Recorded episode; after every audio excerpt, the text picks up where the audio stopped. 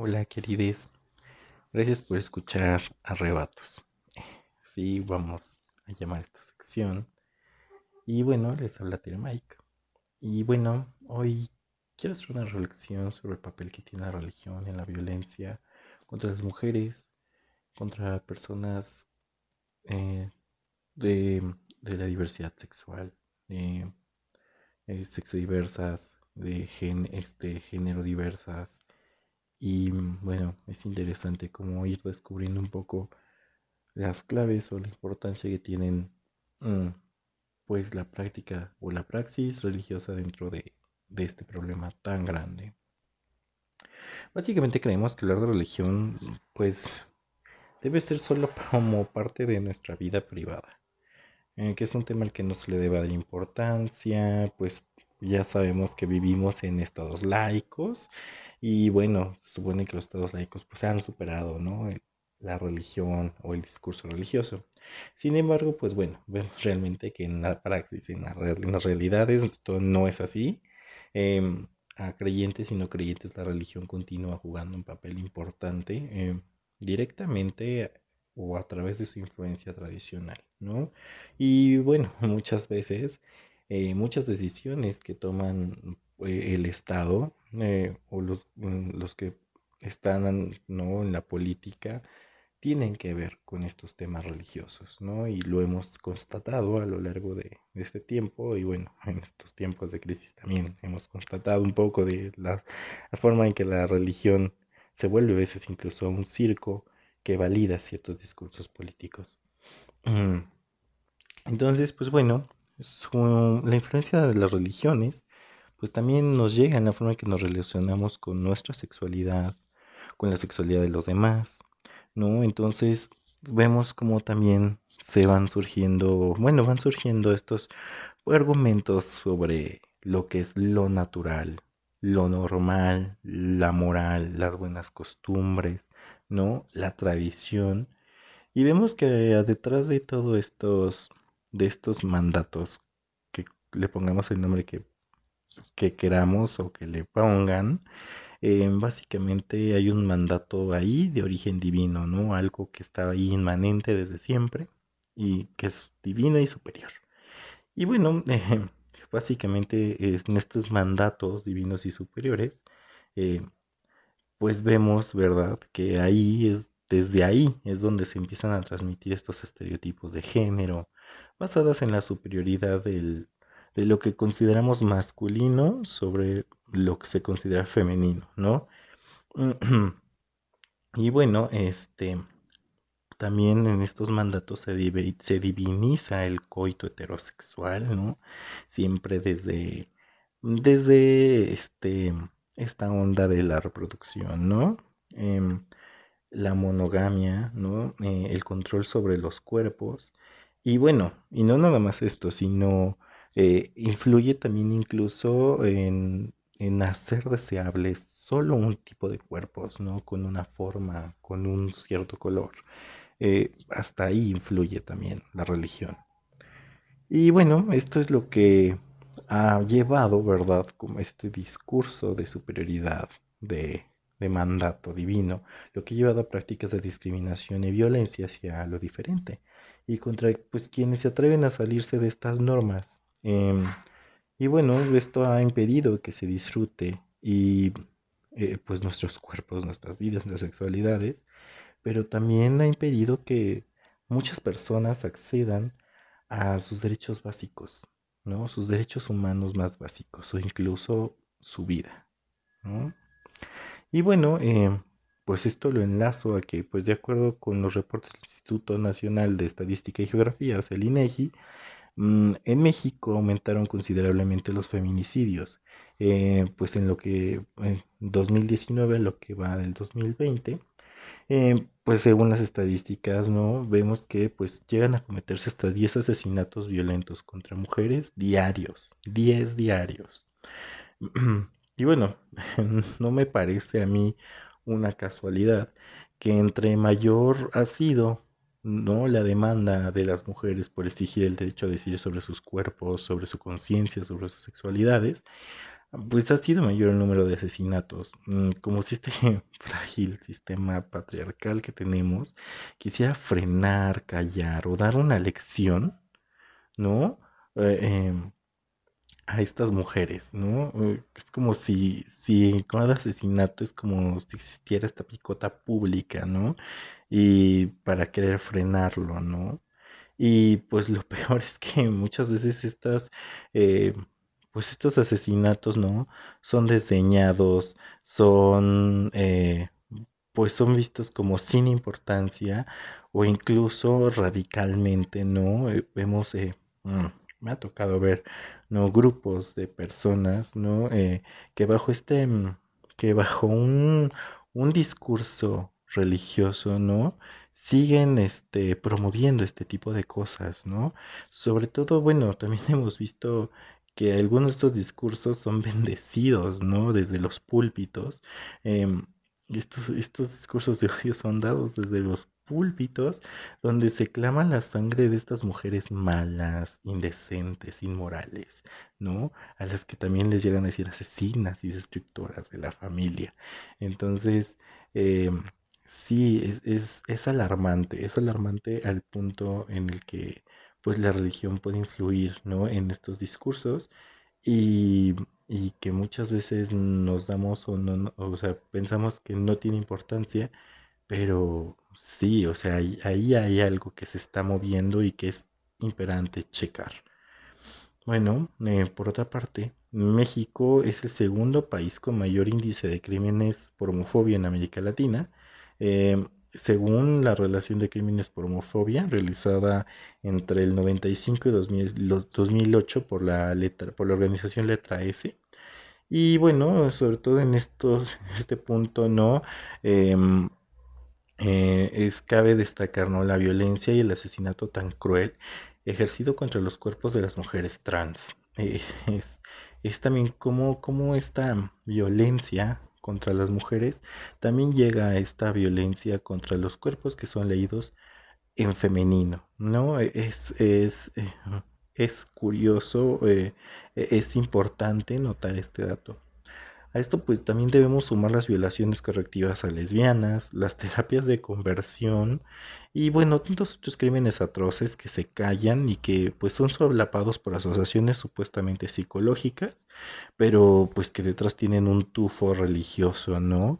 E incluso también, ¿no? O sea, hay también personas que desde la religión, ¿no? Empiezan a dar un discurso de odio para que se cometan este tipo de crímenes, eh, siempre como bajo una bandera, ¿no? Como de venganza, de, eh, de ir y este y defender, ¿no? La pureza, la ortodoxia, e, este tipo de cosas, ¿no? Que también, insisto, es muy importante checar y estar al pendiente de este tipo de discursos. Son peligrosos. Y bueno, eh, por eso es de vital importancia echar un vistazo histórico a la doctrina y valores de nuestras creencias, pues es una realidad de que pues realmente los derechos humanos y las iglesias pues no siempre han caminado de la mano. Otras veces sí, ¿no? Ahí han surgido como eh, enlaces muy importantes en cuanto a iglesias y derechos humanos, ¿no? Eh, pero otras veces pues igual, o sea, o, o, a la par, vemos que también se mueven unas cosas terribles en, en cuanto a distanciamiento de estos dos tópicos. Por eso eh, tenemos que distinguir entre lo que es impuesto y lo que es, lo que es construido, pues obviamente lo que es fundamental. Y pues de esta manera eh, pues tenemos que irnos replanteando la relación entre la religión y la sexualidad o las sexualidades, ¿no? Sus maneras en que pues la religión nos va, se convierte en un dispositivo de, del control patriarcal, cómo se vuelve un guardián de la decencia de la familia burguesa y pues su autorreafirmación como clase dominante a partir de pues de estos dispositivos de control. Y entonces así pues van estableciendo la culpa como como un verdadero sistema de control de las masas. Em, pues así nos vamos convirtiendo en policías del otro a través de nuestra de nuestra sexualidad y la sexualidad de los, de los, de los otros, de los demás. Entonces nos volvemos en policías de sexualidades eh, de moral, ¿no? Entonces vamos desaprobando en función del pecado. ¿no? Y estas construcciones que nos han hecho pensar, pues, de, del pecado, de la culpa, de lo, de la vergüenza, mm, de lo que incluso podemos llevar como, como lo, este, lo sucio, ¿no? También. Y bueno, pues justamente eh, hoy, pues mi invitación es la de ser productores de espiritualidad, de teología, ¿no? Es mm, que algo que surja desde nuestras realidades, desde nuestros cuerpos, nuestras sexualidades. Huir de estas espiritualidades que mm, Marcel Altusreit le llama espiritualidades del útero, ¿no? Que son simplemente que nos confinan o que nos dan como el único papel de ser receptáculos, ¿no? Em, de ser unos vasos dignos de elección, mm, espiritualidades de papeles ya dados para pasar a ser em, o pasar a tener espiritualidades del clítoris, ¿no? Es estas espiritualidades del gozo, del placer, del hacer todo nuevo, de la experiencia propia. Em, hacer unas espiritualidades que transformen, que, que se correspondan a nuestros tiempos, que hagan compromiso y sobre todo que, que, nos den gozo, mucho gozo, eh, eh, porque son nuestros, vienen desde dentro, desde la entraña. Y pues justamente, ¿no? Eh, decir como, como Teresa, ¿no? que estas espiritualidades nos hacen dar aquellos quejidos, tan excesiva suavidad que no hay que desear que se quite, ¿no? Esto es a lo que invito hoy, a abrir nuestros paradigmas, a no temer, a reflexionar y cambiar las imágenes que nos han heredado de Dios. Porque, ¿Por qué seguir insistiendo en que Dios es hombre? ¿Por qué seguir exaltando la hombría de Jesús cuando tenemos experimentado realmente lo que significa ser hombre en este sistema, ¿no? Toda la violencia, los privilegios que conlleva, ¿no? Eh, también es como preguntarnos si es posible hablar de un dios hombre, quirio patriarcal, pero al mismo tiempo implicado en experiencias de vulnerabilidad, o sea, puede existir esta relación entre un hombre privilegiado que por lo general lo pintamos blanco, ¿no? Eh, realmente este hombre privilegiado, blanco, todopoderoso, puede tener experiencias de vulnerabilidad, ¿no? Se tendría que replantear también esta imagen. Podemos seguir aceptando que Dios se alegra con nosotras entre más asumamos nuestro papel sexual asignado eh, y que incluso, ¿no? Podemos hacer todavía más feliz a Dios renunciando a toda forma erótica. O sea, realmente ese es el Dios en el que nos gusta pensar, en un Dios que castra. Podemos seguir pensando que Dios se siente ofendido cuando un hombre se rebaja, ¿no? A ser mujer, pero que se alegra o pasa por alto cuando una mujer se hace varón, ¿no? Como las historias de Santa Marina o Santa Eufrosina, ¿no? E-, es interesante ir planteando también esto. Em, por ejemplo, podemos ir aceptando que Dios creó a las mujeres exclusivamente para el bello oficio materno y que no aceptar estas realidades eh, eh, o de no aceptar estas realidades Dios se puede ofender, eh, puede romper la armonía que todo nos rodea y nos pueden caer todas las pestes y abominaciones del universo solamente porque estas mujeres no aceptan este papel que les fue asignado por una sociedad. Mm. Y en verdad vamos a seguir aceptando la idea de que un Dios se ofenda por nuestra manera de practicar nuestra sexualidad o de quién nos enamoramos, pero permanece inmutable entre los hechos de violencia, corrupción, discriminación, pedofilia, ¿no?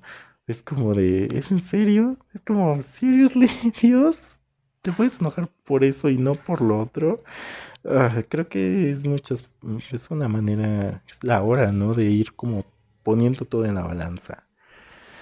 Ay, pues bueno, mm, dejemos que el espíritu sople sobre nosotras. Releamos los textos sagrados, volvamos a tener una experiencia personal espiritual. Redescubramos a ese Cristo de los evangelios que se llama a sí mismo mujer, ¿no? en, como cuando se proclama así en, en la parábola de la mujer y el, que busca la moneda, o ese Cristo que se va creando sobre la marcha, aprendiendo de paganos y mujeres, es un Cristo que incluye, sana y libera, y que pues renuncia incluso al, antropo, al antropocentrismo, o sea, se llama a sí mismo gallina, vid, agua, ¿no? Y va más allá. Y pues bueno, mi invitación, ¿no? Es a a no temer, a no temer a iniciar este camino de liberación para nuestras cuerpos. Si bien el camino espiritual es un camino a lo íntimo, pues este camino también exige una participación y valoración, eh, pues de esta cerca, ¿no? De, nuestro castillo interior, ¿no? Como podría, parafraseando un poco a Santa Teresa. Em, y bueno, es un cuerpo en el que o sea, valorar este cuerpo con el que hacemos posible el reino, ¿no? Con el que experimentamos a Dios. Entonces, por eso los invito a escandalizar, a escandalizar y decir que Dios se deleita en nuestros condenados cuerpos, en nuestras condenadas cuerpas femeninas, que Dios se deleita en nuestros cuerpos mutilados eh, y que cada vez que nuestra expresión de género no le hace honor a eso que cuelga entre las piernas, pues decir que también Dios se alegra. Eh, decir que Dios ama nuestros cuerpos abyectos de obreros, campesinos, mestizos, indígenas, negros, nuestros cuerpos incompletos, enfermos, vulnerables, cuerpos que son las nuevas arcas de la alianza, que son dignas de Dios, que es un Dios que está entre nosotras y que grita desde y en nuestros cuerpos. Y pues bueno, mm, demos voces, seamos profetas, ¿no? Que clamemos que, pues sin mujeres ni maricones no hay revoluciones, ¿no? Sobre todo teológicas, ¿no? Este es el papel que nos queda. Y pues nada, eh, espero que, que esto les haya pues gustado un poco y pues esperamos oírnos la próxima semana. Muchas gracias y pues recuerden, ¿no? Demos voces y escandalicemos. Escandalicemos con gozando de los cuerpos divinos que tenemos.